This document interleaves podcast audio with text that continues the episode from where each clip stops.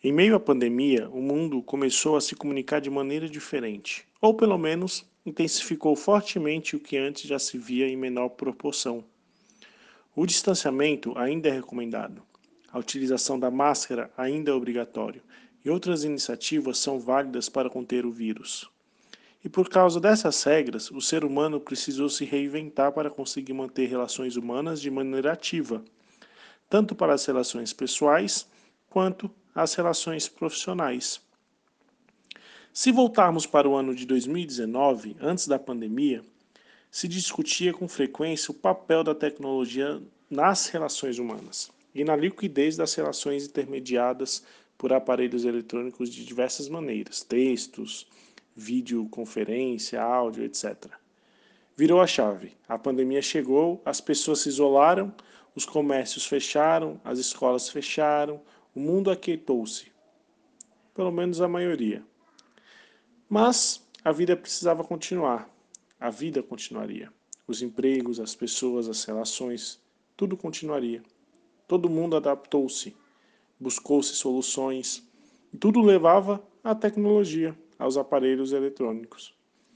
Desde o comércio da esquina, as grandes empresas, as escolas, o contato com um familiar, um amigo, tudo se voltou para manter-se vivos através de aparelhos eletrônicos. A maturidade com a tecnologia cresceu, os problemas se inovaram. As pessoas reviram a relação com a tecnologia que, se for de maneira saudável, tende a ser mais positiva para o ser humano. Portanto, de um ano para o outro, o intermediário, que era apontado como uma fonte de relações líquidas, rápidas e rasas, se tornou a intermediária para salvar as relações sólidas e salvar vidas. Bom, durante todo esse processo de pandemia, as relações que antes eram fluidas permanecem fluidas. O distanciamento, o isolamento, tudo isso ah, acometeu a nossa forma de aprender.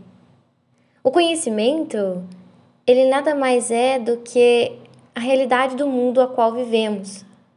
Se a realidade mudou, o conhecimento, a forma de aprender também está mudando. O uso da tecnologia está realmente sendo necessitado. Porém, Nesse momento, nós também percebemos a comercialização da educação. Podemos perceber durante todo esse momento de pandemia que escolas que comercializam a educação estão conseguindo sustentar as aulas dos alunos. E as escolas públicas estão ficando à mercê. Os alunos estão em uma dinâmica diferente. A questão é: esse fenômeno, essa mudança, ela só demonstra a nossa modernidade líquida.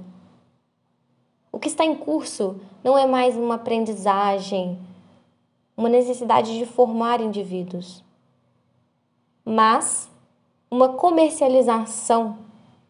Quem consegue melhor fazer uso da ferramenta tecnológica para, durante o isolamento social, os alunos aprenderem. As competências não são mais